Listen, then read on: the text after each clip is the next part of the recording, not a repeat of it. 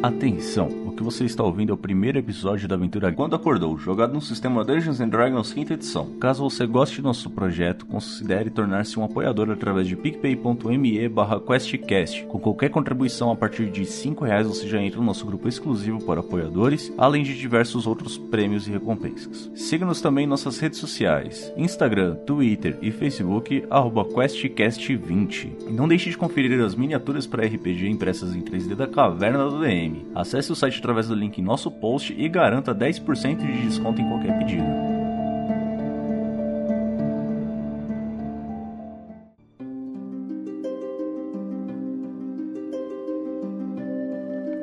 Ravnica.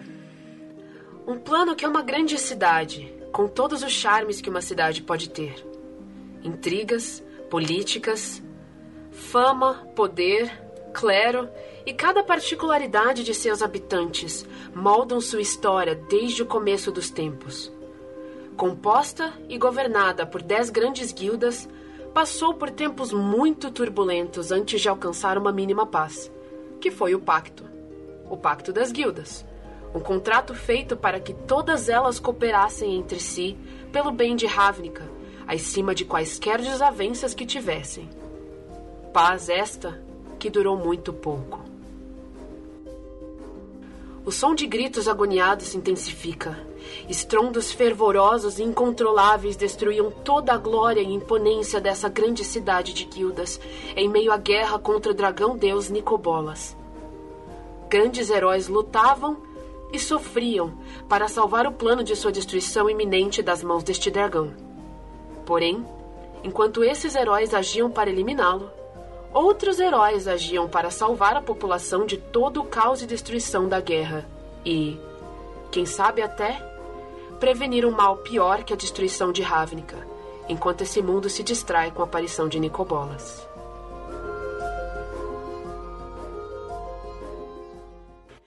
I tried so hard and got so far.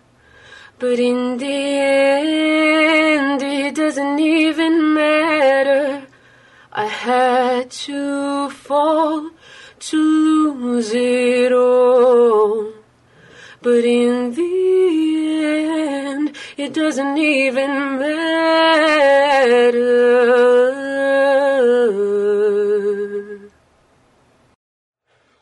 Seção 1 Ajudar os caídos.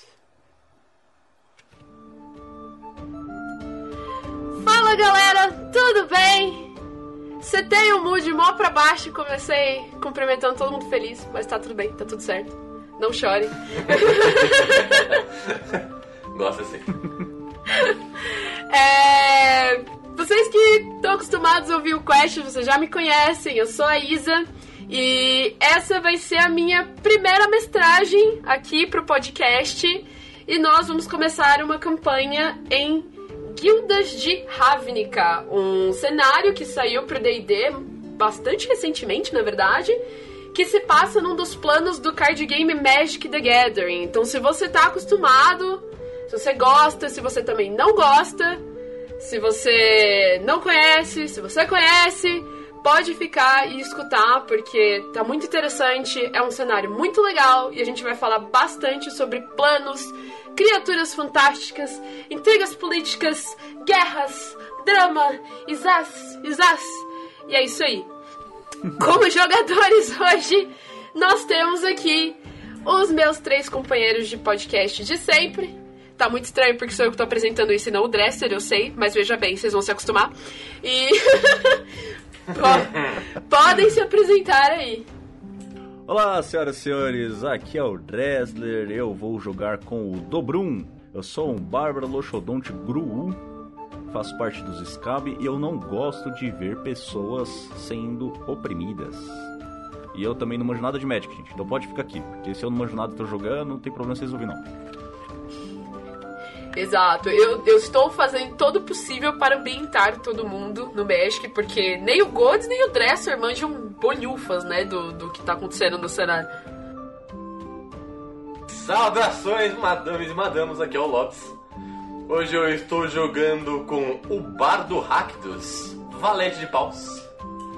E eu estou aqui para cantar canções e quebrar alguns ossos. E como vocês ouviram pela abertura, já uma canção já foi cantada. Oi pessoal, aqui é a Rita e eu vou finalmente poder jogar na minha guilda porque Izete é a melhor guilda. Eu vou fazer um alquimista, que não é tecnicamente uma classe oficial de D&D, mas eu precisava fazer um alquimista para essa aventura. Sim, a Rita tá usando o homebrew de, alqui- de alquimista, mas tem na Wiki aí do D&D, qualquer coisa a gente deixa o link pra vocês aí. E é isso. Vamos começar então? Bora. Uhul! Bora lá. Bom, vocês todos se encontram é, no Distrito 10. Acredito que todos conhecem a procedência do Distrito 10. O Distrito 10 em Ravnica, ele é como se fosse o centro do plano. É, é onde você encontra todas os, o- o- as casinhas principais das guildas, certo? O- os salões de guilda, que é onde as guildas geralmente se reúnem para tratar de assuntos oficiais, assim. Todos a- a- as- os salões das 10 guildas estão no Distrito 10, ele é o distrito mais importante do plano. É, ele é essa cidade enorme. O plano inteiro é uma cidade, mas o décimo distrito é onde ele tem mais esse aglomerado de prédios, de construções. Ele é o lugar mais rico do plano. Ele é cortado por uma ponte, um caminho gigantesco que vai de norte a sul do décimo distrito, que é o passeio Transguilda. Ele é, ele é uma ponte, ele é um passeio, ele é um corredorzão que liga absolutamente todos os, os precintos, né? O décimo distrito é dividido em precintos e mais pra frente vocês é, saberão mais sobre isso. No momento, vocês se encontram no precinto 4. É o precinto que abriga Nivix, é, um- uma parte dos, dos território dos Gruuls, também, de alguns clãs do território dos Gruuls, e também a Morada do Sol, que é o, o, o centro da Guilda dos Boros. Por que, que vocês estão no precinto 4? Existe uma guerra acontecendo. O Distrito 10 está sendo destruído por hordas e hordas de zumbis é, formados quase de obsidiana. Eles são zumbis é, como se fossem feitos de pedra, de alguma forma. Que eles estão sendo conjurados por uma pessoa aí. E eles chegaram também com a vinda desse dragão, Nicobolas. Que ele simplesmente mandou aparecer uma pirâmide no meio do décimo distrito, sentou lá e os, os comparsas dele começaram a trazer esses zumbis para dizimar a cidade. Nisso, enquanto vocês estão no precinto 4, vocês escutam todos esses barulhos de guerra. Vocês escutam explosões, vocês escutam construções caindo, gritos agonizantes, crianças chorando. É um cenário realmente devastador. Vocês se encontram numa guarnição Boros, né, dentro da Morada do Sol. Explicando um pouquinho, Boros, é, a guilda Boros é, a- é uma das 10 guildas de Ravnica, que elas são responsáveis pelo poderio militar do plano. Resumindo bastante. E vocês estão lá porque vocês foram mandados pra lá. O, o Guildmaster de vocês é, deu uma ordem pra vocês é, para pessoas específicas da, das guildas às quais vocês fazem parte, né? De se encontrarem para uma reunião nessa guarnição Boros. Desde que essa guerra começou. É, vocês estão lá. Tem alguns outros membros da mesma guilda de vocês, mas ninguém que vocês sejam extremamente próximos assim. Não são. São mais ou menos umas 100 pessoas ali reunidas de guildas diferentes. Estão acontecendo alguns atritos, porque algumas guildas não se dão, como vocês bem podem saber. Algumas guildas têm rivalidades entre as outras, e mesmo nesse, nesse momento de guerra, é muito difícil elas deixarem as diferenças de lado, né? Tanto que algumas guildas não estão nem aí para o que está acontecendo e para a guerra está acontecendo e se fecharam. Outras saíram e estão tentando ajudar a situação, como é o caso dos Boros, que tem os militares tentando lutar contra as hordas de zumbis. E outras simplesmente ligaram o Eterno, foda-se. Então.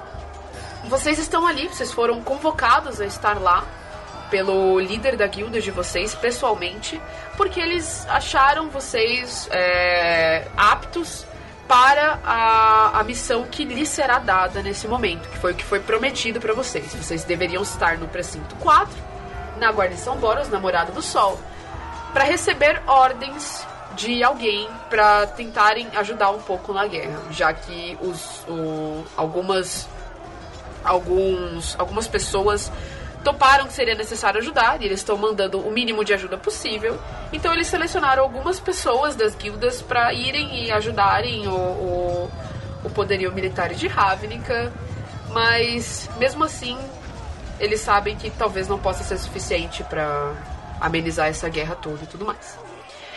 É, em volta de vocês, vocês veem todas essas 100 pessoas, né, de várias guildas diferentes. E é, o, o, lugar, a Morada do Sol, ela é um, lugar ele é feito quase que completamente de, de, pedra. Ele é todo bastante iluminado, a céu aberto. É como se fosse um campo de treinamento enorme. A própria líder da guilda dos Boros está lá na frente, perto de um palanque, e ela sobe para falar com vocês. A líder de guilda dos Boros, ela é uma anja. É, ela é uma anja ruiva é, ela é uma guerreira completamente habilidosa. Ela tanto que ela lidera a Legião Boros, certo? Que é uma guilda completamente combatente, é uma guilda de soldados, é uma guilda militar. E ela sobe para falar com vocês todos. Caros colegas de Ravnica, vocês devem estar se perguntando por que os reúno aqui. Porque foram mandados para cá. Acredito que Metade das pessoas que deveriam estar aqui apenas não vieram, já que eram para estarem na morada do sol. Vocês veem o que está acontecendo aí fora? Vocês escutam o sofrimento dessas pessoas? Será que é mesmo hora de prestar atenção nas diferenças entre as guildas? Será? Precisamos salvar essas pessoas. Pedi para que cada líder de cada guilda mandasse pelo menos uma singela ajuda. Quaisquer pessoas que eles, que eles achassem que estariam aptas a ajudarem as nossas forças. Para que podemos tentar combater com mais eficácia a horda de zumbis que nos assola por causa de Nicobolas. Vocês estão aqui e eu vos dividirei em esquadrões para ajudar com que salvemos os nossos cidadãos, que não tem nada a ver com o que está acontecendo. Para que podemos deixar o mínimo de sequelas em Ravnica depois de combater esse mal.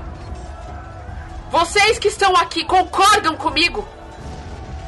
E ela espera, ela olha bastante atentamente para cada um de todas as 100 pessoas que estão lá. E por algum motivo, ela se demora mais, olhando para cada um de vocês três. Pro John, pro Urux e pro Dobrum, esperando qualquer resposta de vocês. Eu tô com um potinho de vidro na mão, mexendo numas equações que estão escritas do lado. Eu tô prestando atenção nela, mas eu tô com uma cara de tipo. Amiga, eu tô me perguntando quem é que vai me salvar dessa, mas vamos lá, né? Vamos ajudar. O Rosarek pessoalmente me pediu para estar aqui. Vamos tentar fazer um negócio que o chefe goste, né? Que estamos fazendo parados aqui discutindo qualquer coisa? Vamos logo! Cada palavra que você fala são mais pessoas que morrem. Ela dá um sorriso de canto de boca para você, como se ela tivesse escutado você, em específico, entre as 100 pessoas gritando ao mesmo tempo na multidão. só olho pra ela de volta, é, meio que com os olhos abaixo da minha cartola, assim. Eu olho em volta, vejo aquele elefante grande com marcas de guerra. Eu me que fala alto. Me aproximo dele, assim. E dou uns tapinhas das costas dele e falo assim: Eu gosto desse, da, da ideia desse grande aqui. Vou ficar junto com ele. Eu olho pro lado. Bom, é, no momento em que ela vê que vocês três não negaram de alguma forma, E ela consegue perceber que a maioria das pessoas reunidas ali também acenam com a cabeça de uma forma compreensiva. Ao mesmo tempo, ela vê grande parte das pessoas simplesmente indo embora, ou dando soco em outra pessoa, ou simplesmente desaparecendo dali. Depois que essas pessoas aparentemente é, negando participação no ato se manifestam, ela continua o discurso. Bom, como eu disse, iremos dividi-la em esquadrões. E vocês serão espalhados por diferentes precintos do Distrito 10.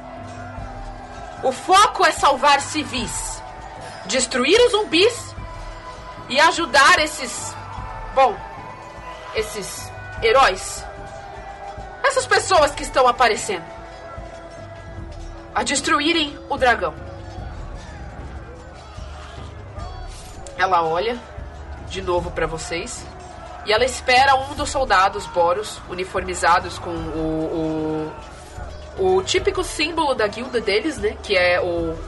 como se fosse o símbolo de uma explosão, com um punho cerrado no meio, todos trabalhados em dourado, vermelho e branco. E ele entrega um pergaminho para ela. E ela abre na hora é, e começa a ler. Separem-se!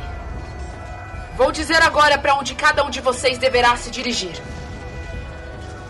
E nisso, ela alça voo, ela fica um pouco mais alta, ela abre o pergaminho e ela fala, parece que ela tá usando o microfone, mas ela só tá usando a voz dela, ecoa por toda a morada do sol. E ela vai falando nome a nome, separando as pessoas em esquadrões de diferentes números e mandando elas para diferentes precintos. Orux! Apresente-se! Aqui, senhora, eu. Oi. As pessoas que estão em volta de você se afastam um pouco, mas já não tem mais muita gente quando ela chama os nomes de vocês. As pessoas elas estão se se unindo nos esquadrões e elas já meio que saem para missão a partir do momento que elas são liberadas. John Club, É, eu dou um passo à frente. Abre os braços assim, esticando a minha bengala pra frente, mostrando e falo: Aqui, vossa realeza, senhora, eminência, grandeza, pessoa alada à minha frente. Me apresento. ela não reage. Dobrum, Ave bruxa. Eu aceno com a tromba. Ah, eu esqueço você é o elefante. Então, É. é... Os três. Esquadrão Zero. Vocês... Aguardem aqui à esquerda. Continuarão no precinto 4. Aguardem maiores ordens. Ela fecha o pergaminho. Vocês todos. Todo o resto. Aos seus postos. E lembrem-se: se existe uma coisa que as dez guildas têm em comum, é o seu desejo de, de proteger a própria cidade. Façam por Ravnica. Não precisa ser por Boros. Ela desce do palanque, entrega o pergaminho na mão do soldado, alça voo e ainda no céu ela monta num Pégaso alado que passa logo debaixo dela e ela voa enrajada para qualquer outro lugar que não seja ali. E vocês, três, estão lado a lado: Orux, John e Dobrum. Numa guarnição Boros, agora quase vazia, apenas com os soldados do.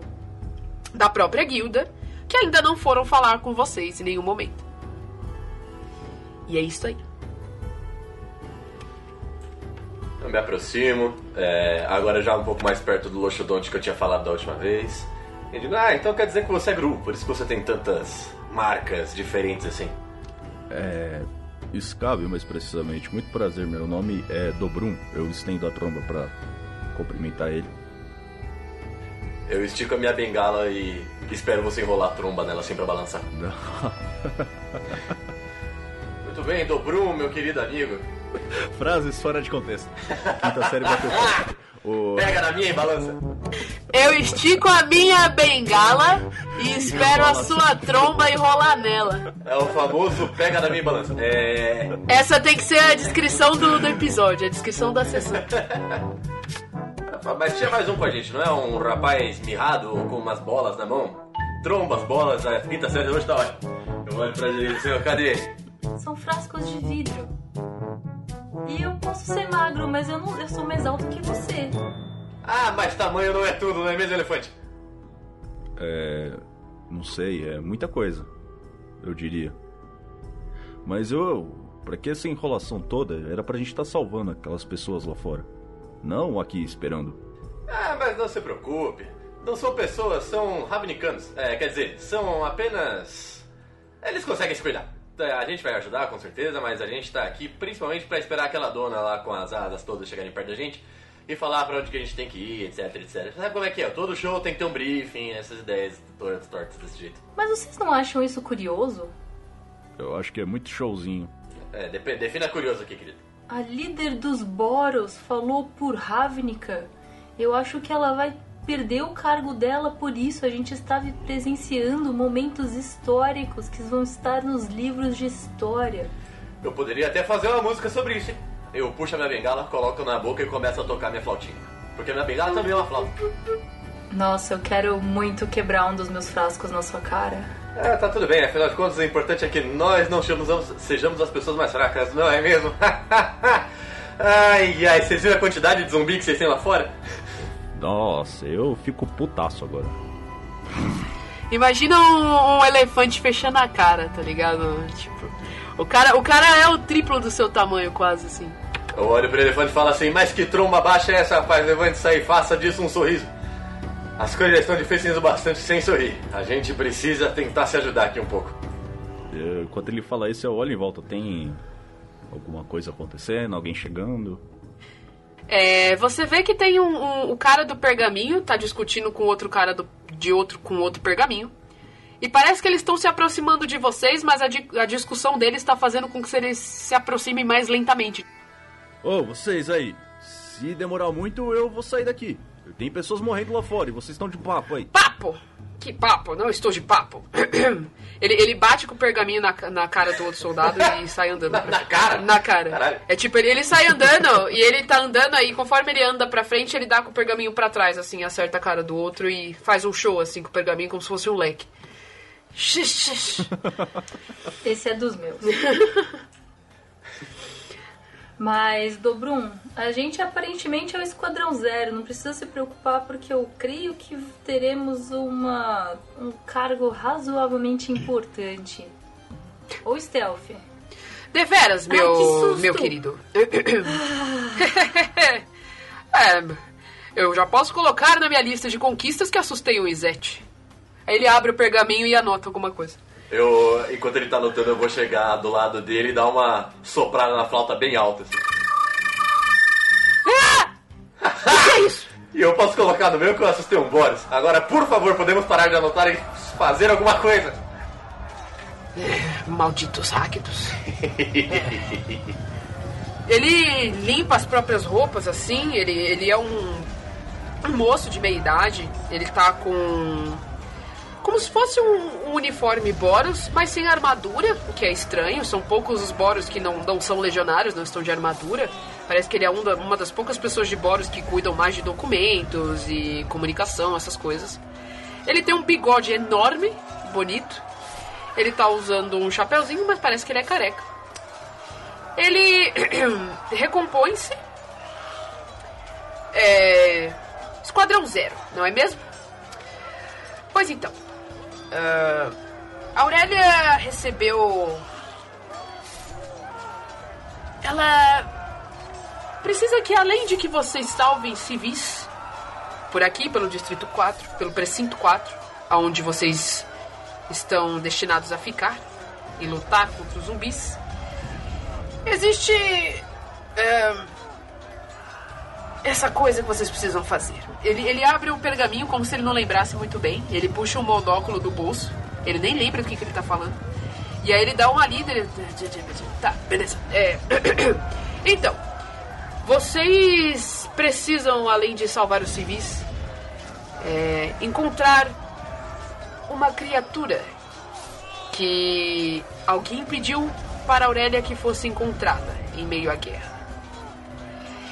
E esse alguém foi uma pessoa um tanto importante. Então acredito que a criatura que vocês tenham que encontrar também seja. E então ela precisa ser devolvida aqui à guarnição Boros inteira. Se ela ainda estiver viva, é claro. E aí, de novo, vocês escutam explosões, berros. A guerra tá acontecendo atrás da guarnição. Tipo, tem muitos soldados que lutam para que ela não, não se transfira para dentro da guarnição onde vocês estão, né? Pra Morada do Sol. Mas, moço, que criatura? Quem pediu? Por que, que essa criatura é importante? então, é... Algumas das perguntas que o senhorito fez são, são confidenciais, tanto que nem tenho acesso. Ele vira o pergaminho por um milésimo de segundo, como pra dizer pra vocês que ele tá falando a verdade, mas parece o contrário. E. Ele fala: A criatura que vocês precisam encontrar é um homúnculo. Ele é pequeno, meio esverdeado, como qualquer outro homúnculo. Você, Izete, deve ter ouvido falar bastante deles. Eles são até aqui comuns. Ajudam as pessoas a fazerem experimentos, ajudam inventores em suas empreitadas. Eles são servos, humanoides. Destrói civilizações inteiras para roubar suas almas e ter um corpo físico. Não! Não, Magic e homúnculos são. São pequenos. Reverências, reverências. São bichos. Eu sei, eu tenho uma tatuagem. Mas, eu quero perguntar pra Isa se o meu personagem conheceria esse homúnculo em específico. Não. Tá bom. É, esse homúnculo que vocês precisam encontrar, ele não passa muito da cintura das pessoas em tamanho. Como eu já disse, ele é esverdeado. E ele foi visto pela última vez perto. Aí você vê que o cara volta a olhar o pergaminho de novo, confuso. Essa pessoa sou eu. Eu tento ficar do lado dele pra tentar enxergar o pergaminho por cima do ombro dele pra ver se tem mais alguma informação útil que ele não tá contando. Rola um perception. Vai.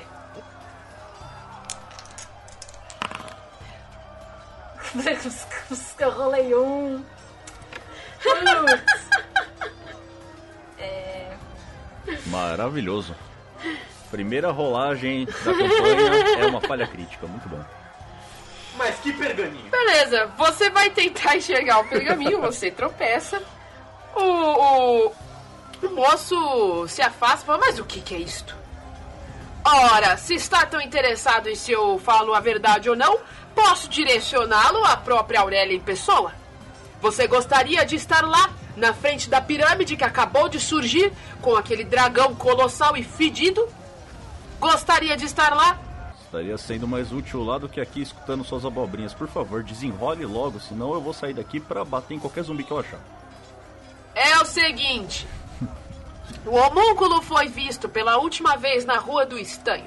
É, Aventure-se por lá, tentem encontrar a criatura. Enquanto isso, salvem o maior número de civis que puderem. Destruam o maior número de zumbis que puderem. E se conseguirem completar a, a missão especial a que eles foram destinados, tragam-no pra cá, de volta. É isto, dispensados. Ele enrola o pergaminho, mas ele tá extremamente atrapalhado, então conforme ele vai pôr o pergaminho embaixo de- do braço, o pergaminho cai e ele sai andando porque ele nem viu o pergaminho cair. E o pergaminho fica lá no chão. E ele continua saindo andando como se ele estivesse com o pergaminho. Tá, então a gente precisa ir pra Rua do Estanho, matar zumbis e se encontrar um Goblin a gente salva ele. é um homúnculo. O baixinho verde pra mim é Goblin. Os goblins de Ravnica não são verdes, eles são vermelhos. É, e esse aqui provavelmente só tem um olho. O meu mestre é um goblin, cara, não xinga eles não. Eles se multiplicam na sua frente e você perde. Ah, deck azul. É. Eu vou. Assim que o rapaz sai da nossa, da nossa visão, eu vou abrir o pergaminho, ficar ereto, assim, meio que posando que nem um Boros. E vou ler em voz alta, em tom de mockery. O que, que eu leio desse pergaminho? O pergaminho só tem desenhos da Aurélia e coraçõezinhos. Ah, eu, eu, eu abro então, eu olho pra aqueles desenhos, eu olho de volta pra eles, eu olho pro desenho e falo assim: Eu acho que alguém tem um crush, senhores. E eu viro de volta, assim, sabe, pra todo mundo ver os desenhos. Guarda isso aí pra. Blackmail. Eu esqueci a palavra. em Chantagem. Chantagem. Eu faço um. faço um face trunk. Face Trunk. Pô, eu, tô, me- eu me esforcei pra traduzir todas as cartas de Magic em termos de Ravnica nessa campanha e tá todo mundo falando inglês. Olha aí. Não, mas é, mas é que eu fui fazer uma piadinha com o facepalm, né? Facepalm as pessoas sabem o que é. Então, fiz um facepalm. Sim. Ai, Jesus. Eu, eu, vou- eu guardo assim de volta no meu bolso e falo: Ai, senhoras e senhores, nem a guerra pode parar o amor. Mas a verdade é que a gente tem alguma coisa a fazer. Eu pego o martelão nas minhas costas e pergunto: pra que lado é essa rua do estanho? O precinto 4, onde vocês estão, como eu disse, ele é espaço tanto dos Gru, que são é, é uma guilda mais selvagem de Ravnica, eles têm eles são divididos em clãs, se metem mais com o mato. Se metem com o mato é foda.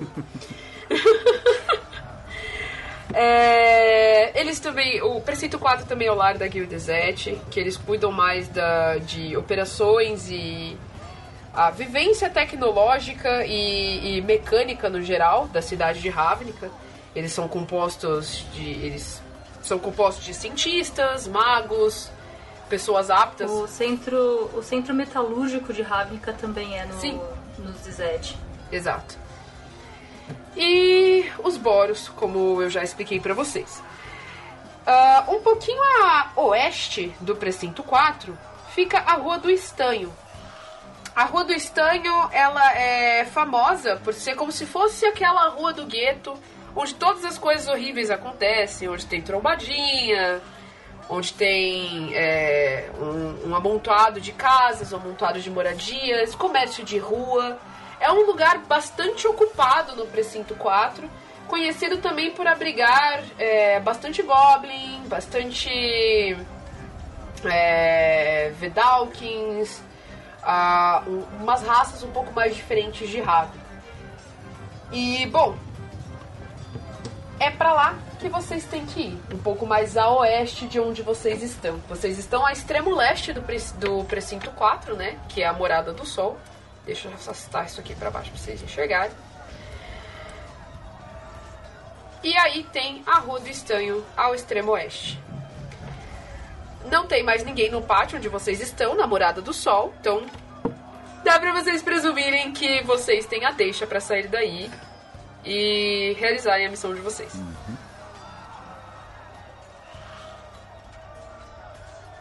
Tá bom, vamos. É, Eu talvez conheça um atalho, porque o caminho passa por Nivix. Ah, sim, Nivix. Que saudade desse lugar que eu nunca fui. Como é que é por lá? Abafado. É, eu conheço alguns lugares abafados. É sempre legal, né? Eu vi que as terras Rakdos, na verdade, eram só quentes. Nivix é abafado porque temos muitas coisas feitas com energia a vapor. É abafado. Ah, entendo. É, não tem muita água do meu lado, não. Líquidos, sim. Muitos líquidos. Muitos fluidos. Mas água, não. Enquanto eles vão falando, discutindo trivialidades, eu vou correndo na direção do lugar. Ô, Jesus Cristo, o elefante saiu correndo. Dobrum, eu sei um atalho! Eu dou aquela freada de desenho animado, sabe? Atalho? Por onde? A ponte que eu vou. No momento que vocês estão saindo da guarnição, só pra avisar vocês do cenário, é guerra. Vocês estão. é, tem um pouco menos de balbúrdia perto da Morada do Sol, porque é onde tem a maior concentração de soldados boros do, de todo lugar. Mas tá um caos enorme, tem pessoas correndo, sangue pra todo lado, fogo, tá tudo destruído e as ruas estão completamente obstruídas. Então talvez os caminhos que vocês soubessem pra chegar até a Rua do Estanho não estejam mais tão disponíveis ou seja a rota mais fácil de se chegar. Mas podem continuar. Talvez o seu atalho vai vir muito a calhar, né? É, eu penso que na verdade os atalhos de Zet sejam tipo tubulações subterrâneas. Faria sentido considerando a arte dos Guild Gates. Uh, Nivix, ele é, é, um- é uma torre muito grande, né? Você sabe disso, Urux.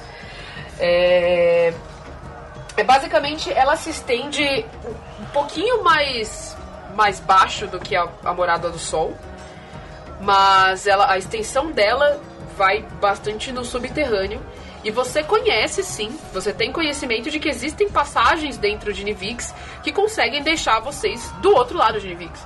Se você parar pra, pra lembrar um pouco do, do precinto 4 na sua cabeça, que é onde vocês estão, se você entrar pela porta da frente de Nivix, saindo pela porta de trás, você chega na Rua do Estanho, logo embaixo do Passeio Transguilda, que é aquele enorme corredor que eu falei no início. Fechou. É isso que eu falo. Galera, se a gente entrar pela porta da frente, tem um, um túnel que leva direto pra Rua do Estanho. Ah, me parece bom, eu acho, mas o quanto você acha que de zumbis vai ter até lá? Eu não tive muito tempo pra olhar como é que tava a praça do, do portão. Mas a gente pode só ir desviando pelas ruínas, vendo se as pessoas estão seguras dentro das casas delas, observar como é que os zumbis se comportam. A gente pode ir indo, andando rápido, né, Dobrum? Vamos por aqui. E aí eu vou indicando o caminho que eu sei que ela tá mais rápida até o portão de Nivix. Mas beleza, então, Orux, rola um survival aí pra ver se vocês conseguem chegar lá em segurança, pra ver se vocês lembram o caminho. Dobrum e John, rolem um D20 também seco. Eu, eu rolei cinco. Meu Deus do céu. Tá bom, tá, tá da hora o, o, o, o alquimista, hein? Eu vou esperar a rolagem dos outros também. Eu rolei um 10. Eu rolei um 6. Nossa, gente. Beleza. Mas tudo bem, o meu plano era parar em qualquer zumbi que parecesse pra bater nele mesmo assim. Ei, Gru. É, é, é tipo quando você tá jogando RPG, aí você tá andando, andando, andando a céu aberto, aí do nada para tutão, e aí vem Começa Random. Encounter. E aí, tipo, você começa a rodar a tela e. O sonzinho de Pokémon, né? É, mano, é literalmente isso. Vocês tinham que ir de um ponto a outro. Dependendo do que vocês rolassem, vocês podiam ir seco. Mas vocês rolaram meio mal. É, Urux, quando você saiu da guarnição, e aí você, vocês, você começou junto com, com seus, seu companheiro, seus companheiros de esquadrão, os ruídos de guerra ficam ainda mais persistentes, ainda mais audíveis.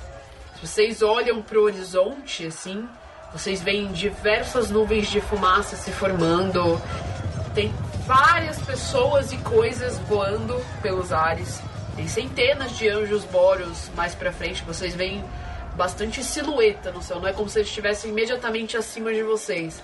Mas se vocês olham ao longe, vocês conseguem ver uma enorme movimentação que mesmo pro centro de um plano é, é algo que nunca foi visto, assim, é, é algo que é de estremecer, é algo entristecedor. E nisso você até perde um pouco de noção de onde vocês estão e como você vai fazer para chegar em Vix. Você olha para frente, você não vê as estradas que você geralmente pegaria para chegar lá, de onde você está, na Morada do Sol.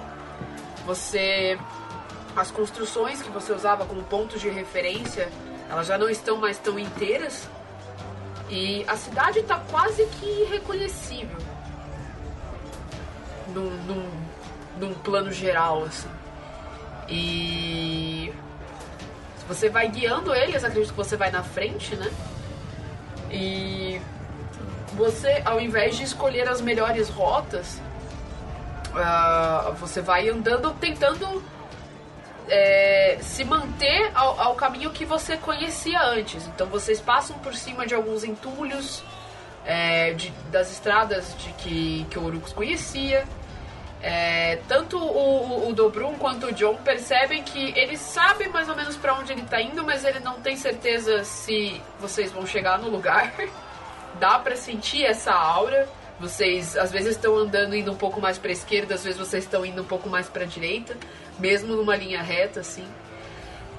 É, então eu acho que dá pra ver Nivix lá no horizonte, lá, no, lá na frente, mas chegar lá tá meio difícil. Exato. E aí, chegando mais ou menos na metade do caminho, vocês vão se aproximando de um lugar onde tem algumas hordas de zumbis atacando alguns civis que estão presos dentro de uma pequena casinha. Vocês escutam berros de crianças, parece que tem muita gente por lá. Mesmo sendo uma casa relativamente pequena, parece que algumas pessoas se abrigaram lá dentro. E tem uma horda de 6, 7 zumbis tentando arregaçar a casa. Que eu vejo isso, eu já tava com com o meu marretão na mão, né? É um mou, uma marretona de duas mãos. Eu saio correndo, eu vou no mais próximo e assim tento tacar-lhe um golpe de baixo pra cima, girando a, a marreta. No que você sai correndo, um zumbi coloca a mão no ombro de John. Por detrás. E aí vocês podem rolar a iniciativa. É, no momento em que Dobrum vai de encontro a, aos, a horda que está bloqueando a casinha, e o, o, o zumbi coloca a mão no, no John. O John pode reagir.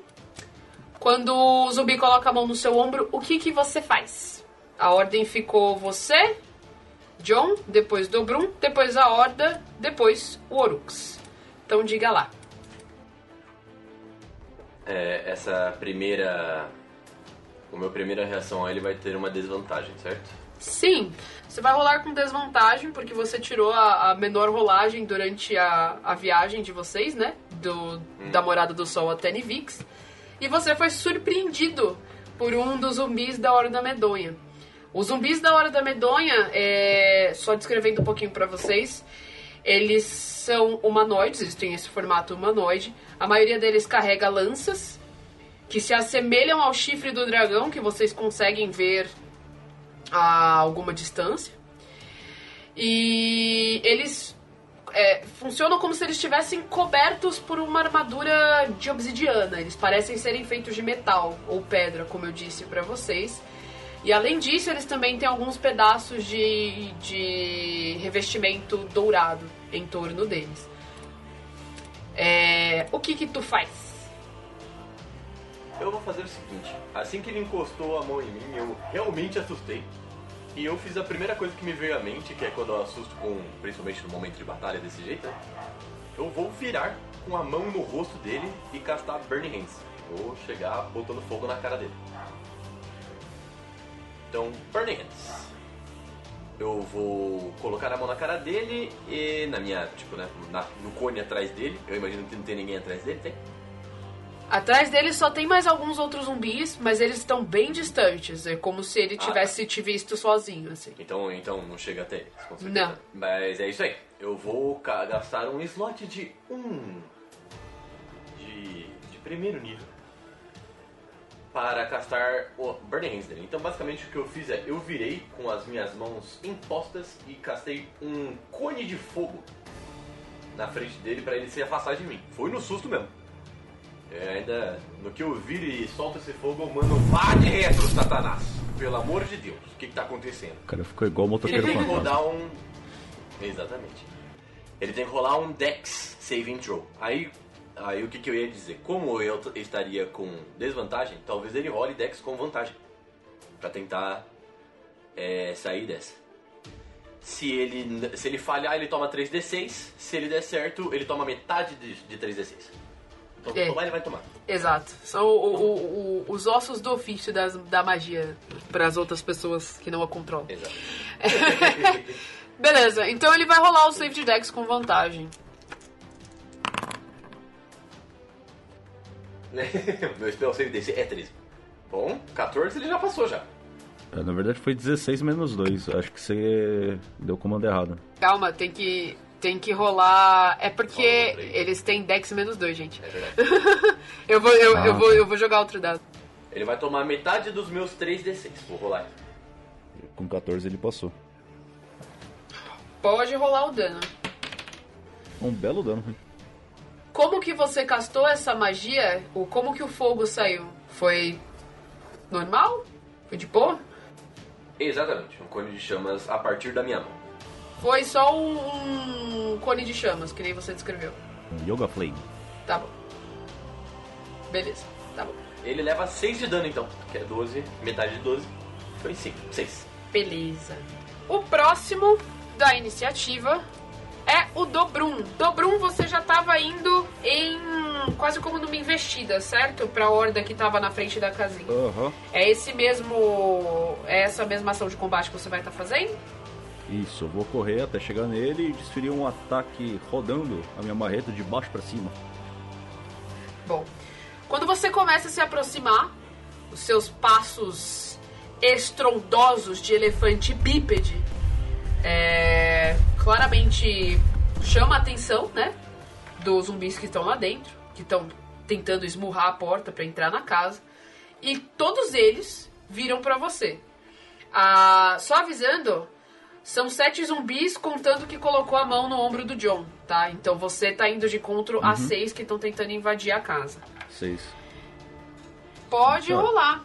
Tem, é, eles estão todos meio que amontoados na porta, então se vocês quiserem escolher um em particular, você fala que você mirou em um em particular, senão eu vou só aleatoriamente escolher um pra você bater. Eu vou no que tiver mais próximo, né? Beleza. O primeiro que eu trombar ali, eu vou trombar.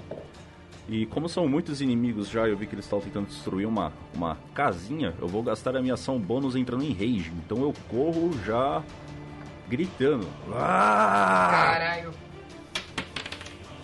E foi um 1, uma falha crítica, muito bom. Eu sou.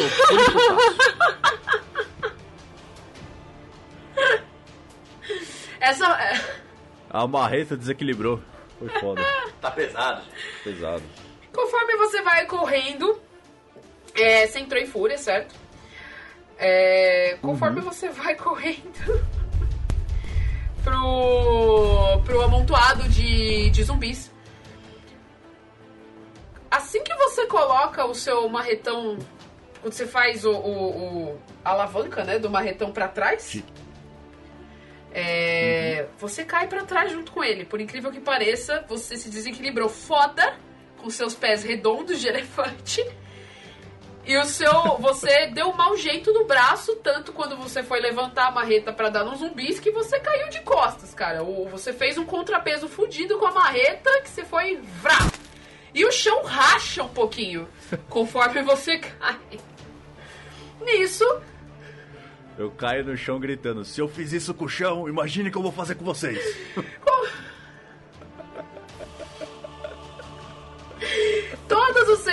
que estavam na casinha, inclusive, conforme você foi se aproximando, né, antes de você cair, as crianças e as umas 15 pessoas que estão dentro do, do lugar estavam olhando pela janela, né, uma janela meio destroçada, que tinha gente, vindo gente pra ajudar eles, eles pararam de gritar.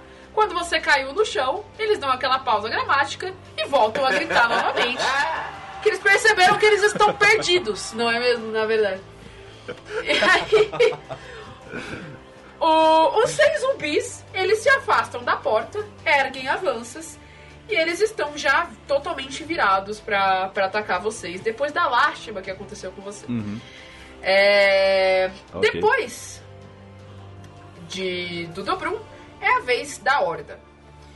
O primeiro zumbi, depois de ver você cair, que era o zumbi que estava um pouco mais afastado da porta, ele vai atacar você. Claramente. É um oponente caindo no chão. Uhum. Ah, Tranquilo. Rola com Sim. vantagem. Minha CA é 15 para os ouvintes aí saberem. Então vamos lá. E como eu tô em fúria, eu vou tomar só metade dos danos de concussão, cortante ou perfurante. A gente já começou fazendo palhaçada já. Que coisa, né? Mano, as rolagens dessa campanha então, já começaram bem. Já foram duas falhas críticas. Nossa, nós dois com a bunda no chão com tudo. 9 mais 3 são 12. A sua CA é 15? É 15, não passou. Beleza, não passou. O, o zumbi ele vai acertar você com a lança. Ele erra completamente e acerta a rachadura que tá no chão. A lança dele está temporariamente enfiada lá. O outro zumbi também vai atacar você, porque você é um alvo gigantesco. Aham. Ele vai fazer Estou caído. a mesma coisa.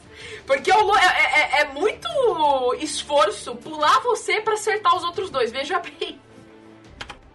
Faz sentido. É. 8 mais 3, 11. Não passou de novo. Não posso. Esse daí eu bloqueei com o cabo do martelo. Beleza. O outro vai fazer a mesma coisa. Os zumbis não são muito espertos, né? Não, eles não são muito espertos. Eles, inclusive, têm bem pouca autonomia. Vocês conseguem perceber que é, eles têm al- al- algum senso de, de, de vontade própria, mas que eles não, não parecem ter muita noção do que eles estão fazendo quando eles desviam um pouco de algum alvo primário, sabe? 10 mais 3, 13. Não passou. Tá difícil, hein? A galera não consegue acertar o alvo no chão. Vai. O primeiro zumbi enfia a lança, acerta a pedra. O segundo zumbi tropeça, ele foi, seguiu reto. Ele tropeça no, no primeiro zumbi que enfiou a lança no chão e enfia a lança no mesmo lugar. O terceiro zumbi vai em linha reta e tropeça nos outros dois zumbis que estavam quase em cima de você. Enfia a lança na mesma rachadura. O quarto zumbi Vai tentar ir pra cima de mim. Ou não. Tá se formando na frente dele. Talvez. 6 mais 3, 9. Errou também. Uau! O, o quinto zumbi, é, ele já, já não tá mais enxergando o elefante, porque já tem quatro outros zumbis amontoados, com- tentando te desenfincar as lanças do chão. E ele vai para cima de Orux. Agora sem vantagem, pois Orux está de pé. Orux, você A? É 11. Beleza. Ok. O zumbi que se desvia do elefante vai em direção a atacar o alquimista Izete. Ele pega a lança e ele dá um ataque até que um tanto desajeitado pra cima de você. Ele não corre muito, ele vai meio que a passos apressados. E ele vai e ele acerta a lança no seu ombro. Ai. Felizmente não é o ombro do braço que você usa pra lançar as suas bombas, os seus explosivos. Que bom, porque na verdade eu tenho bônus pra lançar os explosivos mais longe. Pois é. Você toma 5 de dano e o último zumbi volta pra pilha do elefante. São zumbis, gente. O que posso fazer? Olha lá. 2 mais 3. Não pegou. Ele enfia a lança no colega zumbi que está mais embaixo.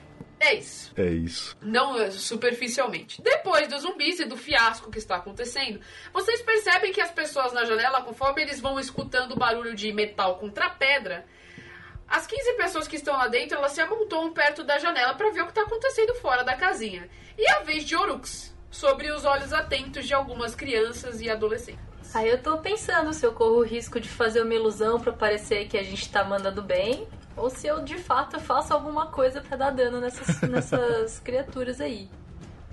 Eu vou castar um spell na minha. num dos meus vidrinhos. E costumação, então eu vou fazer. deixar isso aí. Eu vou castar Witch Bolt, raio de bruxa. Coroi? É. Raio de bruxa é um bom spell. É. Beleza. Os seus spells como alquimista, é, eles funcionam mais ou menos como magias, né? Você taca. Deixa eu abrir. É, a magia tem meio que o mesmo efeito, mas elas vai. Eu tenho que infundir o meu potinho com a magia. E aí eu jogo o meu potinho na cara de uma pessoa. Ou, no caso, eu escolhi magias que isso faria sentido. Boa, beleza. É um ataque à distância com magia contra a criatura. Aí, co- como ele não tem. É, mas eu ainda não ataquei porque eu tenho uma ação pra castar no meu potinho. Uhum. Então você tá infundindo no potinho e no próximo turno você pode tacar o, o, o, o explosivo, certo? Com essa magia. Exatamente. E eu consigo jogar até 60 pés. Você não consegue jogar com ação bônus ou. Ação bônus como? De quê? Por que eu teria uma ação bônus? Eu tô perguntando a descrição da classe. Faria sentido. Porque senão ia ficar uma classe extremamente travada. É. Eu não. Eu não achei muita coisa disso, na verdade. Não, não fica esclarecido isso não. Então, se isso não fica esclarecido, eu não vou deixar isso acontecer, porque é extremamente travado você ter que preparar a sua magia num turno pra castar no outro. Então você pode fazer isso com uma ação bônus sem problema. É a mesma coisa que o D&D antigo, quando você tinha que sacar a arma como uma ação. Nossa. Então, pelo, pelo amor de Deus. Tá bom. Se você quiser atacar esse negócio agora, você pode só atacar. Eu vou tacar esse negócio agora então. Beleza. Certo. Eu pego o meu vidrinho e jogo.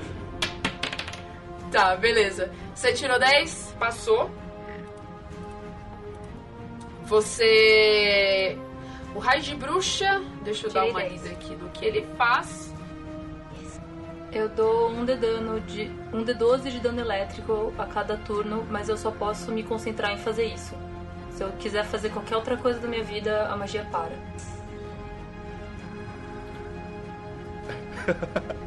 a magia do Palpatine. Na verdade, é real, pode crer. então. Meu Deus do céu. Power! E tipo, é dano elétrico, por isso que eu escolhi essa magia, porque são é, zumbis com armadura, então eu imagino que vá conduzir, e se eu acertei a pilha de zumbis, ele, a pilha vai levar o dano. Faz todo sentido. Eu tenho uma pergunta. Os seus explosivos, eles funcionam como dano em área, por regra ou não? Foi a minha ideia, por isso que eu tô falando antes de rolar o dano. Talvez não seja isso. Faria sentido se fosse. Se a magia for de single target, ele só vai acertar um target. Não. Beleza. É, então, se for acontecer essa reação em cadeia que você falou, Sim, vai acontecer apenas por causa do, da condução mesmo. tá? isso. É porque basicamente na magia normal eu solto um raio que fica conectado entre eu e o alvo, e aí eu fico embutindo energia nesse raio pra continuar dando dano nos próximos turnos. Você acertou o zumbi que tava próximo a você, que te atacou, ou você mirou a pilha que tava em cima do Loxodonte? Ah, tinha um vindo pra cima de mim e os outros caídos na frente do elefante, é isso? Você tá dizendo que eles estão separados? É. É, tem. Eles não estão tão separados. O que tá mais próximo de você. Não, mas se eles não estão ligados. Se eles não estão se encostando, não faz sentido o dano ficar. O que está em cima de você tá mais separado que o dos outros. Por isso que eu tô perguntando qual foi seu alvo. Se foi o montinho ou se foi o que tá mais perto de você. Eu acho que conhecendo a minha magia, eu jogaria no montinho mesmo. Beleza. Então você jogou no montinho. Ele acerta um dos zumbis. Ele já leva um D12 de dano elétrico, certo? Então ro- rola aí o seu dano já. Sim. Posso descrever o que eu fiz? Pode descrever o que você fez. Depois que você rolar o dano, eu descrevo se passou pros outros. Rolei seis. A descrição de como você vai lançar a sua magia vai definir se eu vou deixar com que aconteça a condução ou não. É, Como vocês já devem ter percebido, eu sou um personagem que é muito racional. Eu penso muito nas causas e consequências do que está acontecendo e prezo para tentar fugir das coisas. Mas eu já levei uma lança no ombro e eu acho que o elefante tem mais chances de derrotar os zumbis do que eu, porque eu já tô debilitado e eu sou mais fraco. Então eu vejo uma pilha de zumbis jogados em frente ao elefante, pego um dos meus vidrinhos, sussurro pra ele o que eu quero que ele faça. Eu quero que ele faça uma condução elétrica para aqueles zumbis, para que eles definham mais rápido. E com meu braço bom, eu pego o meu vidrinho e jogo com muita força pra pilha de zumbis que tem ali. Bum! Beleza. Gostei do, do, do efeito especial. É... No momento em que você joga, qu- quando você sussurra pro seu potinho, você sente ele reagindo. Você sente o, o- a doce sensação que você estuda desde que você era criança, que é quando você consegue sentir a magia enjaulada nas suas mãos. E a partir do momento que você arremessa com o seu braço bom o, o potinho em direção à, à pilha dos zumbis, no meio do ar, a tampa já se abre, a magia pega em um dos zumbis, que começa a se retorcer, que pega em outro zumbi, que começa a se retorcer, e em outro zumbi, que começa a se retorcer. E assim foi para todo o montinho de zumbis que estava em cima do Loxodonte. Loxodonte, você está de armadura de metal? Eu tô sem nada, eu tô só com uma roupinha de couro. Beleza, top. Sou bárbaro. Top, senão eu teria, teria te acertado também. Porque. Veja bem, pessoas não pensaram muito em, em- em Friendly Fire. É que eu pensei que eu soltei e acertei 10, e 10 não passa da classe de armadura dele, de qualquer forma. Mas de fato, depois de tudo que eu argumentei, se a armadura fosse de metal, teria pego também. Teria pego também. Porque não se, não, é porque você não tentou acertá-lo. Eu acredito. A minha interpretação em, em questão de passar de CA ou não foi isso. Isso seria um efeito colateral do dano que você tá dando nas outras criaturas, sabe? É que nem quando você casta um, um cone de fogo e se tivesse amiguinhos atrás ia pegar, sabe? Sim, sim, não, com certeza. Eu tô feliz que, que ele tem armadura de couro, yes! Só pra perguntar também, é, John, qual a sua armadura? Eu uso uma breastplate de metal, mas é só a breastplate. O resto são roupas de apresentação. A breastplate tem uma insígnia de Rakdos na frente. A única coisa. tá bom, mas agora eu estou sabendo, vou evitar jogar coisas de raio perto de você. Por favor. O resto da roupa é apenas uma um tuxedo vermelho. Ninguém apanhou à toa. Devido à interpretação da de nosso caro Orux, é... quantos zumbis? Um, dois, três, quatro, cinco zumbis levaram seis de dano. Então vamos lá. Depois do ataque formidável de Orux, é a vez de John começar o seu espetáculo novamente. Eu olho pra trás e. Aquele zumbi que eu botei fogo, ele tá bem assim? Ou ele tá meio, meio zoadinho? O zumbi que você botou fogo, ele tá meio que. Ele ignora as chamas, mas você vê que ele tá meio derretido. Não é como se ele tivesse sentido dor, mas ele tá meio derretido e ele ainda segura a lança. Ele tá meio como se fosse não entendendo muito bem por que, que algumas partes dele não estão funcionando como deveriam, mas ele tá de pé. Justo, justo, justo. Eu tenho que passar na manutenção. Eu vou fazer o seguinte então, já que ele tá aí meio que tentando entender, meio que tentando não entender o que tá acontecendo. Eu vou. Meio. Eu vou pulandinho, assim, dando aqueles saltinhos de pirulitinhos, sabe? Aqueles saltinhos de pirulito, saltinhos de pirulito. Eu vou chegar pra ele perto, eu vou chegar cantando, né? E puxei a minha a minha bengala, saiu a minha rapira e eu vou tentar acertar bem entre os olhos dele. Numa estocada. Beleza. É... Pode rolar. No momento que você vai cantando pra ele, você pode rolar enquanto eu descrevo. né? No momento que você vai cantando até ele e, saltitando e, e- e- Ele meio que inclina a cabeça, mas você não sabe se é porque o pescoço dele deu uma derretida ou se porque ele não tá entendendo muito bem o que você tá fazendo. Eu tirei 24, que na verdade foi um 19 mais 5. Você acertou! Pode rolar o dano. Vamos rolar o dano. 4. Gosto muito de D&D, gente. Aí você... Foi uma frase não irônica. É, eu juro. O... Você pega... Descreva, por favor, o seu ataque com a rapieira. É, Você só saltitou e enfiou nele? Você mirou em algum lugar específico? Você tirou o suficiente pra conseguir acertar alguma parte específica dele? Pra mim. Eu, eu tô lá cantando e pulando. No que eu puxo a, a rapira, né? e Ela sai da minha bengala com um movimento bem, bem fluido. Eu puxo até, a, minha, até a base do meu queixo, a minha mão, e numa estocada eu tento acertar entre os olhos dele, bem no meio da testa. Ah, é, você já tinha dito isso. Exatamente. Per- Mas assim ficou mais bonito. Perdão. É... Beleza, você acerta entre os olhos dele. O, o crânio dele É, lembra como que é, é como se ele fosse feito de metal, pedra, obsidiana, coisas relacionadas. Você não sabe muito bem descrever o material, né? Você não viu nada parecido. É, conforme você vai enfiando a rapieira, você percebe que tá meio diluído já. Você não tem muita resistência na hora que você vai enfiar a. Parece que você tá enfiando a rapieira numa fruta. Acertei uma maçã. É mais ou menos isso. Você consegue re- tanto retirar ela daí com facilidade e meio que fica um buraquinho meio meio aberto assim. E a única coisa que ele faz é dar uma levantada na lança, ele dá uma estremecida com os braços assim, mas ele ainda tá de pé. Só continuam derretendo um pouco mais. Ai, Deus do céu. Saio de Rakdos para não ter que lidar com demônios e me vem mais demônios à mente. Ótimo.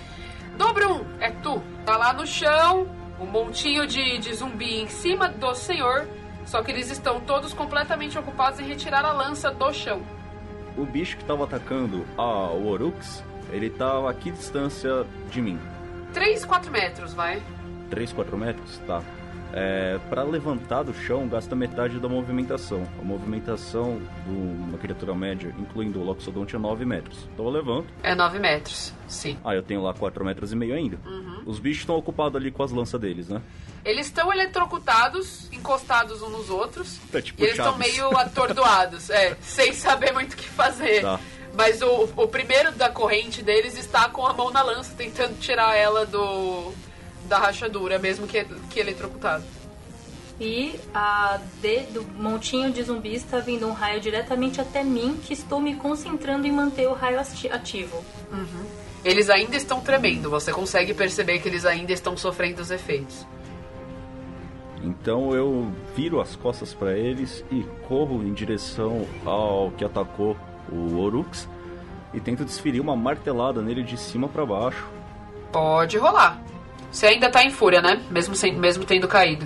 Sim, senhora. Beleza. Fúria, Fúria só acaba se eu quiser ou se passar um minuto sem atacar ninguém. Beleza. Vamos ver se ro- rolou, rolou. Tirou um 9. Um 9 e você passou. Passou? Caraca, velho. Vixe, Então beleza. Vamos rolar o dano aqui então. Pode rolar o dano. É, os zumbis eles não são muito inteligentes e por, por mais que eles pareçam armadurados, eles não estão armadurados. E foi 9. E aí, a minha tromba me permite dar um ataque desarmado como bônus action. Então eu vou tentar dar um ataque desarmado nele também. Uma vantagem de ser Loxodonte. É. Pode, pode tentar. Tá, deixa eu só pegar aqui, é, rolar força, né? Cadê? É um D20 mais 2 mais proficiência. Então um D20 mais 4. Vamos lá. Pra galera que tá ouvindo, Loxodonte é uma das raças que o livro. A expansão do livro de Ravnica, que foi lançado pra DD, traz a raça Loxodonte como raça jogável. Loxodonte é uma raça bastante conhecida no Magic, que é um elefante bípede. Isso, e é bem apelão. Eu tirei É bem 17 apelão. mais 4 dá 21, então pega. Pega, um com ataque certeza. É 1 mais meu modificador de força. Uhum. Então, como não tem rolagem porque eu não sou monge, Sim. é, vai ser 4. Então, o dano. Então, eu dei 9 mais o 9 do meu ataque com a marreta, mais 4 do meu ataque com a tromba. Então, deu 13 de dano. Aí, ó. Beleza. O seu ataque com a tromba, você quer descrever ele pra mim? Porque você tirou o suficiente pra derrubá-lo. Então, dependendo da sua interpretação, talvez eu dê uns pontos de dano a mais. Tá, eu vendo no que eu venho correndo, né? Porque eu olhei pra trás e eu vi o- a- aquela pessoa magrelinha, mirrada ali, com um espeto enfiado no, no ombro e ele me ajudando. Eu falei, cara, eu não posso deixar essa pessoa morrer, né? Aí eu ergo o meu martelo, venho correndo, desfiro ele de cima pra baixo, meio que na diagonal, da esquerda pra direita na cabeça do bicho. Ele toma, ele fica meio atordoado, dá aquela amassadinha de leve, porque ele é meio feito de metal. Ao mesmo tempo que ele vem pra. ele balança da esquerda pra direita, eu enrolo a minha tromba na cara dele e acerto, como se fosse um murro de tromba, vindo de baixo pra cima, da direita pra esquerda, no sentido oposto ao que eu ver a marretada. Caralho. Foi um ding dong. Ding dong. Foi um ding dong. No momento que você faz isso, O, o zumbi que já estava praticamente deteriorado, você viu que você tinha o, o que estava sendo atacado por João, John Ovalete, estava meio que derretendo. Esse que você atacou, você estava batendo nele e estava saindo uns pedaços de pedra, assim. Sabe? E bem grotesco, mas não é como se ele estivesse sentindo dor. No momento que você dá o seu último golpe, você destroça o indivíduo e não existe mais sinal do zumbi que havia atacado o Orux. E agora a vez da Horda Medonha. Então vamos lá. O Montinho tá lá eletrocutado. Na sua magia, Rita, eles vão continuar sofrendo dano elétrico, certo? Pra fazer, a não ser que você use a sua ação para fazer qualquer outra coisa. Eles vão tentar atacar, mas eles vão rolar com desvantagem, porque eles ainda estão sob efeito da corrente elétrica. Eles vão mirar no maior alvo, que é também o, o que está o mais próximo, que ainda é o Dobru. Então, vamos lá. Primeiro zumbi. Foi um 10. Não, Não acerta. acerta. Tá difícil. Eles estão eles com desvantagem, então nem é 10, é 7 na verdade. Porque eles, eles estão na cadeia elétrica da Rita. O segundo zumbi. 18. Tá. Esse pegou. O segundo. Esse pegou. Esse acho que nem se eu tivesse rolado com desvantagem. O segundo zumbi, ele meio que se desvencilha. co- Conforme ele tá sendo eletrocutado com os outros cinco zumbis que estão com ele, ele consegue é, levantar a lança dele da, da rachadura do chão e ele se desvencilha dos outros. Ele ainda tá meio tremido, mas ele vai de encontro ao Loxodonte e ele tenta meio que desengonçadamente enfiar a lança no Loxodonte. Ele passou. Ele acerta meio que de raspão, assim, a, a, a lateral do seu corpo mesmo. Você toma 3 de dano. Então eu tomo 2. Porque eu tô em fúria. Exato. Você está em fúria, cancela o Dani aí. Beleza. O próximo zumbi também tá indo pra cima de você. Ele não acerta, continua eletrocutado, não consegue sair da corrente. Agora vai o penúltimo zumbi. Também não acerta. E o último zumbi também não acerta e continua dentro da corrente. Apenas um deles conseguiu se desvencilhar da corrente. Então, Rita, esse que, que conseguiu se desvencilhar, você não vai conseguir mais dar dano nele, certo? Porque ele, ele tá fora do, do alcance da sua magia, que quando você for ativar a sua, magia no seu turno, você vai ativar ela no alvo que você escolheu, que foi aquele zumbi específico.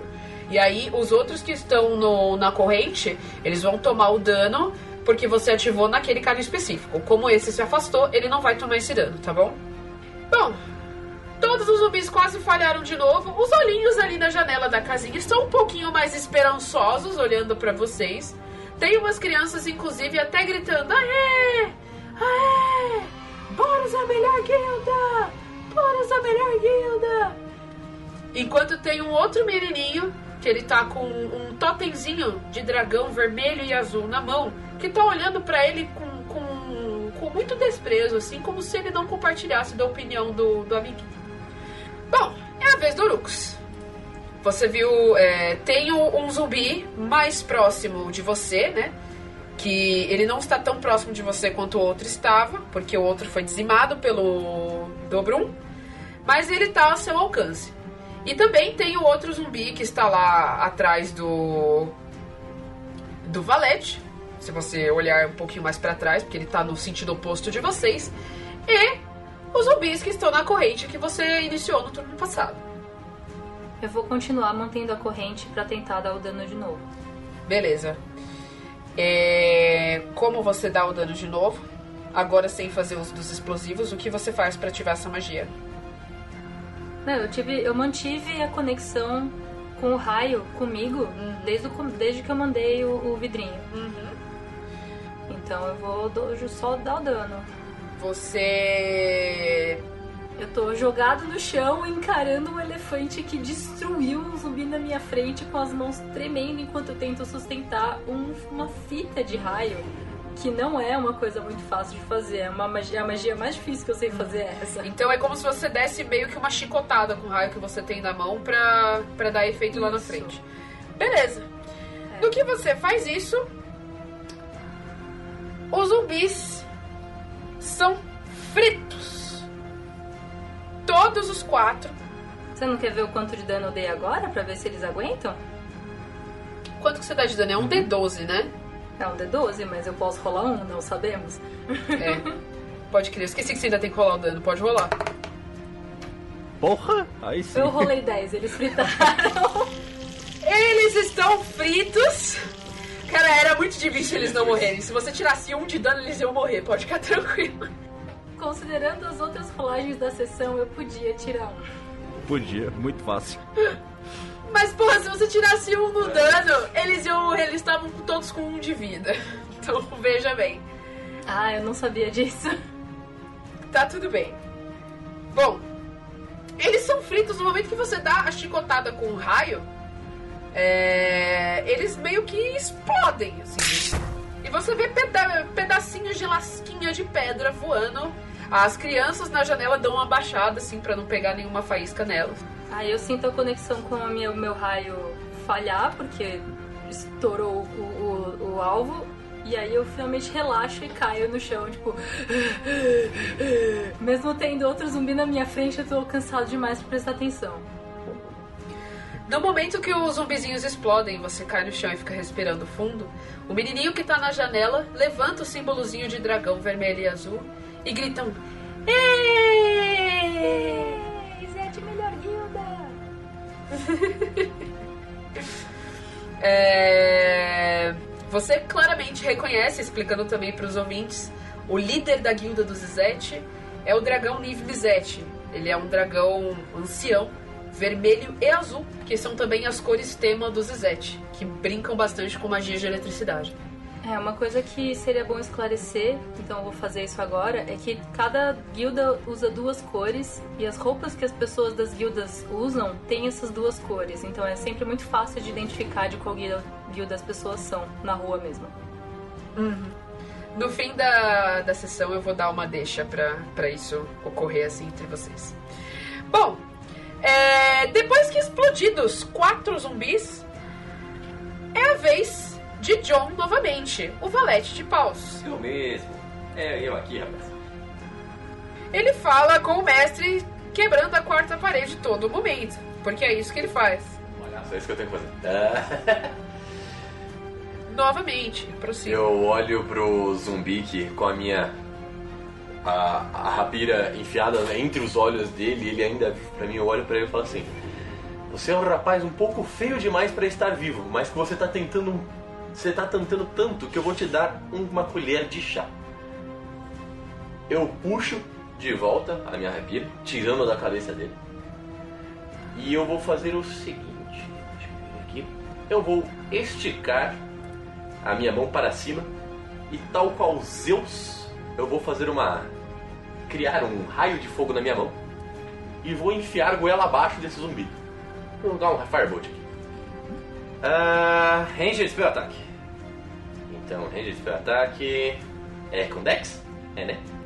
Não, é com o seu. Com o seu modificador da, da magia aí. Ah, Você casta magia com o quê? Você é mago? sim, é carisma. Porque eu sou bardo. Ah, É, eu tenho proficiência, então seria mais 5. Porque eu tenho 3 mais 2, 5. Então eu vou rolar aqui um. Eu rolei um 12. Passou. Acertei. Exato. Aí, aí o dano é dado com o meu spell. Com o meu spell ataque O- bônus? é só um D10. Não, né? É, É. só um D10. É um, um D10 Fire Damage. isso. Ele só usa o, o spell ataque bônus quando a magia descreve que usa. Ah, então foi. 6 de dano. 6 de dano. Beleza. Você falou da colher de chá, você tem mais algum detalhe pra adicionar à ação dessa magia? Não, eu só quero realmente pegar esse, esse raio que tá na minha mão e realmente, ao invés de jogar, eu quero colocar na boca dele, tipo, fazer ele engolir, sabe? Você pode fazer o raio, o, o raio de fogo ter o formato de uma colher de chá. Se eu puder fazer ele engolir a colher de chá, vai ser melhor ainda. Eu faço o raio, transformo ele numa colher de chá e jogo ela dentro. Beleza. Quando você fala da colher de chá, o a mandíbula do, do zumbi, ela dá uma derretida e ela abre. A boca dele abre. E nisso você consegue tranquilamente fazer uma colher de chá de fogo, enfiar na boca dele e fechar a mandíbula do zumbi. No que você faz isso, ele explode em mil pedrinhas diferentes. Jesus Cristo, que antigênico. Eu vou só dar um passinho pro lado assim. Muito bem. Então, nós voltamos para Dobrum. Tem algum ainda? Tem o, aquele que saiu da corrente. Faltou esse um que saiu da corrente e foi e conseguiu te dar 3 de dano. Muito persistente. Ah, é verdade, ele tá coladinho em mim. É o único zumbi que está vivo. As crianças já estão se amontoando na, na janela. Depois que o, o, o apresentador, o mestre de cerimônias, explode o zumbi com, com a, a, a colher de fogo, a colher de chá de fogo, algumas criancinhas ficam com muito medo, mas teve- tiveram umas duas ou três cujos olhos ficaram um pouco mais brilhantes, assim. Mas elas não, não comemoram nem nada do tipo. Inclusive, alguns adultos afastam a maioria das crianças da janela nesse momento. Bom, é a vez do Brum. Só sobrou o zumbi que foi atacar você. Ele está a, a- com certeza um metro no máximo de você agora nesse momento. Já meio explodido por conta do dano que ele levou dos raios da de Orux. Cara, eu viro pra trás, então, olhando ele de frente. E aí eu giro o martelo de baixo pra cima no queixo dele. Vamos ver se acerta. Pode rolar. Xablau, um crítico, olha só, muito bom. Acho Carai, que pega. Vamos lá com o nosso maravilhoso. O engraçado é que, tipo, foi. Foi um. foi um crítico, que tipo, a- o pessoal, a gente já comentou aqui que a gente deixa ativado pra sempre rolar com dois dados, né? E a gente sempre pega o da esquerda. Aí se é vantagem ou desvantagem, a gente escolhe Uhum. maior ou menor, enfim. Então, como sempre rola dois, a gente sempre pega o da esquerda que veio o crítico. Mas no da direita veio uma falha crítica, veio um 1. Veio a falha crítica. Foi muito engraçado. Sim. É o verdinho e o vermelhinho. Vamos rolar este daninho maravilhoso então. Foi 2 mais 7, então foi 9. E. Isso já mataria ele? Senão eu já faço uma descrição aqui. Já. Ele está morto. Pode descrever. Então, eu, eu giro o martelo de baixo pra cima, pega no queixo dele e a cabeça dele é catapultada em direção à pirâmide lá longe no centro da cidade. Beleza. E o corpo cai desfalecido no chão. Dado ao seu 20 natural, se você continuar observando a cabeça dele caindo na pirâmide, você vê que ela, que ela acerta o dragão. Nicobolas. Que está assim. Caralho, mano! Que estava sentado. eh, sentado não, medi- em sua posição meditativa em cima da pirâmide. Todo perninha de índio, posição de yoga. Ele recebe uma cabeça de zumbi exatamente no meio da testa.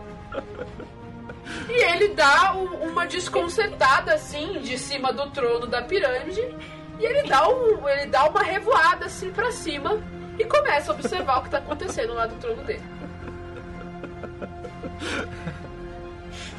Maluco! Tá aí. Você acertou um dragão ancião Você- de, de, de rebuceteio Muito bom. porque você tirou o 20 natural. Um dragão ancião que tá tipo a quilômetros de distância. E nesse momento, em Havik, eu acabei de inventar o golfe. Mano, foi o maior home run que Ravnica já viu. Assim. Se o baseball não existia em Ravnica, agora ele existe, tá ligado? Eu olhei pro bola nesse momento e gritei: Bola! Você vê lá de longe, lá de longe, se vocês três ainda continuarem prestando atenção, você vê que os dois olhinhos do dragão, enormes, que, cujos chifres estão bem silhuetados assim na frente do, do grande sol de Ravnica, você vê que os olhos dele piscam em vermelho por algum momento assim. E vocês escutam é, alguns gritos e, e armaduras de zumbis lá de longe começando a correr na direção de vocês. De longe em qual direção? Tipo, na direção que a gente tava indo ou de onde a gente veio? não, bem de longe, tipo, é um som muito abafado. Como se. É, não, é, é da direção, não de onde vocês estão indo, de onde vocês vieram, mas de muito longe, assim. Vocês não veem zumbis mais na- nas redondezas de onde vocês estão. Mas vocês conseguem sentir que pode ter al- alguns deles indo em direção a vocês agora. Mas bom, o último zumbi cai. As criancinhas começam a pular pela janela quebrada, eles destroçam o resto da janela quebrada, que os zumbis também poderiam ter destroçados, mas vejam bem, eles são zumbis. Eles saem e eles passam correndo pela janela. Um deles passa perto de você, aquele que tava gritando que bora ser a melhor guilda, bora ser a melhor guilda. E ele abraça a sua perna. Ele para mais ou menos na sua canela, assim, que ele é uma criancinha de até uns 3 anos. Ele, ele abraça a sua perna loxodôntica, dobro. Uhum. Eu falo pra ele, é, não lute pelas guildas. As guildas já tem quem lute por, lutem por eles. Lute pelos aqueles que são próximos a você.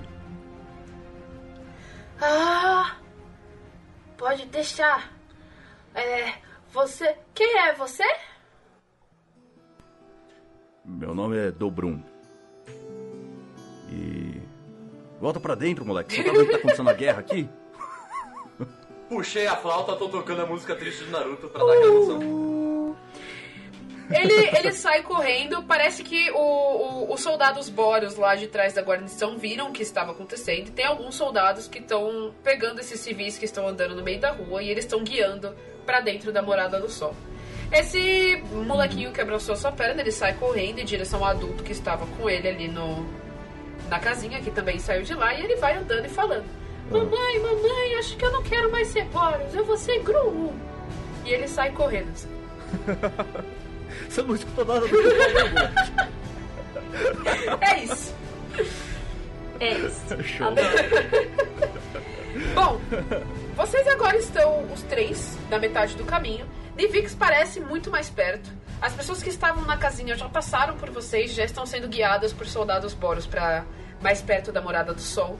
Faltam pelo menos um quilômetro até você chegar a Nivix. Não tá tão, tão distante, mas também não tá tão perto, dadas as circunstâncias do caminho, certo? E bom, não tem mais zumbis por ali. Vocês podem seguir, vocês podem dar um- um- uma descansada, podem até estar usando a casinha que aconteceu. Porque vocês vão provavelmente ter que rolar de novo pra ver se vocês conseguem chegar a Nivix em, em segurança nessa, nesse final de rota. Vixe. É, eu gostaria de continuar, e vocês? É, eu só quero. Me dê um instante, por favor. Eu vou sair correndo e vou só ver se tem mais alguém dentro da casa. Alguém que não pode se mexer, alguém que esteja caído, desmaiado, alguma coisa. Só pra ter certeza antes da gente ir embora. Eu queria pôr umas ataduras no meu braço, que foi empalado. Pode rolar. Rolar medicine. Exato. É, você, Valete, olha dentro da casa. É, tá, você conseguiu fazer o- o- o- os machucados. No final, é, o ferimento não foi tão grave assim. Ele pareceu grave na hora, mas ele não pegou nenhum tendão, ele não acertou nenhum osso. Foi só o corte, a, a perfuração mesmo através da carne que doeu bastante. Então você faz uma sutura básica e ele vai provavelmente cicatrizar em alguns dias. Assim. Ah, agora, o Valete, ele entra na casa. Aparentemente não, não há mais ninguém lá dentro. Assim. Você é, vê que era provavelmente uma lojinha normal. Tem alguns suprimentos, tem um pouco de comida, tem água. Era como se fosse uma vendinha, um mercadinho normal, que agora está completamente abandonado e de veras destruído. Poucas coisas se salvam lá dentro. É, eu não sou uma pessoa de muitos saques. Eu olho em volta, vejo que não tem mais ninguém. Saio balançando a minha bengala, girando ela no dedo. Falando, bom, meu caro amigo Loxodonte meu caro amigo Diminuto, nós podemos seguir a nossa questão aqui. Não há mais ninguém lá dentro, estão todos salvos. Olha aí como somos bons cidadãos, nas melhores guildas da cidade, lutando contra o mal iminente. E eu aponto pro dragão, aquela coisa gigante. Ah, bom, sigamos. É, Diminuto é quem me chama. Eu, hein? Eu sou mais alto que você, eu fiz mais coisa que você, tá aí. Oxe. É, você não é mais alto que eu, não de espírito, ok? E por favor, siga em frente. Bom, se vocês não forem falar mais nada, eu peço que os três é, rolem um D20 seco. É, Orux não precisa mais lembrar o caminho, vocês já estão perto o suficiente de Nivix, não tem mais como pegar rotas alternativas, mas é só para saber se vocês vão conseguir chegar lá em segurança. Não precisam os três tirarem um valor legal. Se uma pessoa já conseguir salvar o grupo, tudo ótimo.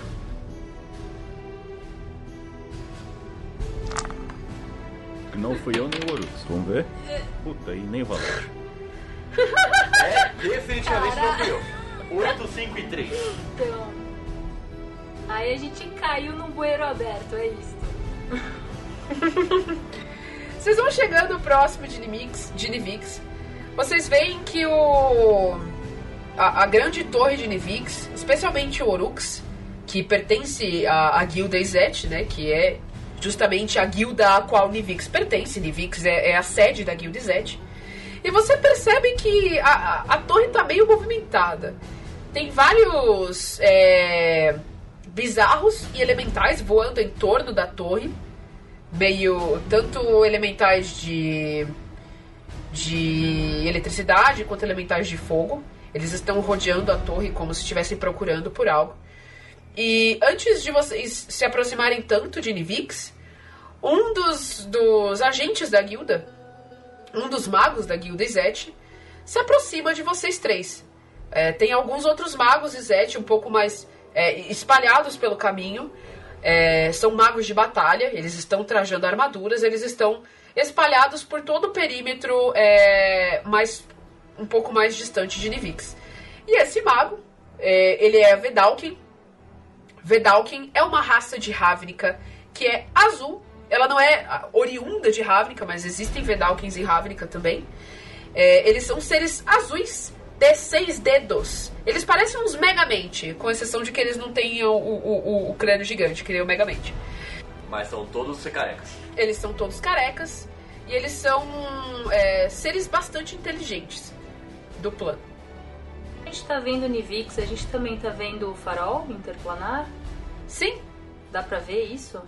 É, dá pra vocês verem o suficiente do, do Interplanar Beacon, tipo, a ponta dele é, é bem grande. É, ele tá posicionado bem atrás de Nivix, né? Bem paralelo à torre, mas ainda conectado a Nivix. E, bom, esse mago de guilda, Vedalkin, se aproxima de vocês. o que querem por aqui? É, com exceção de você, é claro. E ele olha pro Urux. Eu sei quem é em específico? Conheço essa pessoa? É, aparentemente, você não sabe o nome.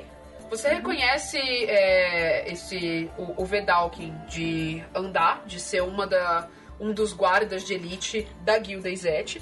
Elite, era isso que eu queria saber. Se ele estaria abaixo ou acima de mim na hierarquia.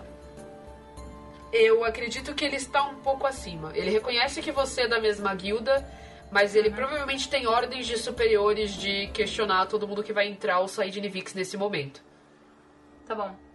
Eu me aproximo, faço uma reverência, falo: Olá, estamos, como você, o senhor pode ver, aqui em guerra e temos ordens diretas da Aurélia de Boros para chegar até a Rua do Estanho. E Nivix tá no caminho, então eu estou guiando aqui meus compadres por dentro, que é mais rápido. Se você quiser nos acompanhar até lá como escolta para ver que a gente não tá pretendendo fazer nada de errado, fica à vontade. Mas a gente quer entrar e sair rapidinho, obrigada.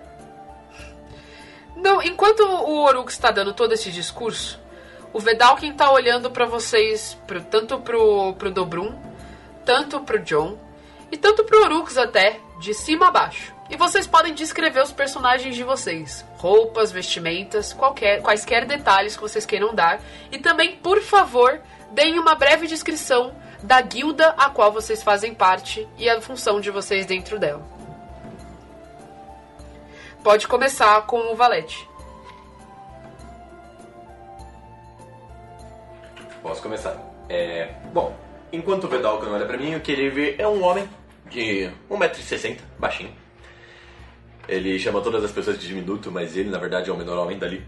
Ele, ele usa uma um colete vermelho com calças vermelhas, sapatos do tipo Oxford também vermelhos, com cadarços pretos. Ele, abaixo de seu colete de cauda longa vermelho, ele tem uma breastplate preta, né, de, de aço, mas ainda assim tingido de preto, com um símbolo embra, embrasado vermelho no centro, que lembra mais ou menos um demônio com seis chifres. Esse é o símbolo de Ratos, a guilda a qual eu pertenço. Eu tenho também uma cartola vermelha e a minha bengala que me acompanha fazendo as minhas músicas e também resolvendo os problemas que acontecem pela vida. A minha guilda é conhecida por ser não só a grande diversão da cidade, mas também nos orgulhamos de ser o maior centro de liberdade dessa cidade. É, eu, em específico, é, participo de uma trupe que faz shows em Rixmaad, o centro da guilda de Rakdos, onde as festividades acontecem mais e vários shows paralelos acontecem. O meu deles é um, o meu é um deles. Eu sou um mestre de cerimônias, eu apresento o meu circo para as pessoas de Ravnica que claramente não conseguem encontrar nenhum tipo de, de velocidade e delícia tão grande quanto no circo de Rixmaad. Eu vou apresentar então o Orux. É um homem moreno, latino, alto, mas com aquela postura característica de alguém que é muito tímido, então ele parece mais baixo do que ele é. E ele é magro, olhos castanhos, cabelos castanhos compridos, meio desengonçados, como se ele não ligasse para isso. As roupas são frouxas e largas, cheias de bolsos, uma bolsa de couro na, na diagonal é, solta do lado, no alcance das mãos para pegar os frascos. É uma bolsa mágica infinita que tem tantos frascos quanto eu quiser.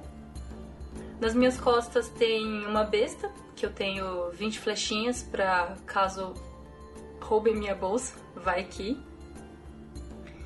E as minhas vestes largas são das cores azul e vermelho, que são as cores da Guildizete. A Guildizete é especialista em estudos tecnológicos. A gente cria metais que conduzem bem a eletricidade, consegue fazer um portal que atrai pessoas. Portal não, é esse farol que atrai pessoas porque ele brilha muito. É, a gente tem um, um, um, skate elétrico que voa, temos várias pesquisas, principalmente contendo eletricidade, que é a minha especialidade. Eu consigo colocar raios em potinhos. O Dobrum, ele é um elefante bípede com aí seus pouco mais de 2 metros e meio de altura. Ele tem a pele branca como papel. E eu faço parte dos Gru. Grus são os. Ah, terminando de escrever a roupa dele.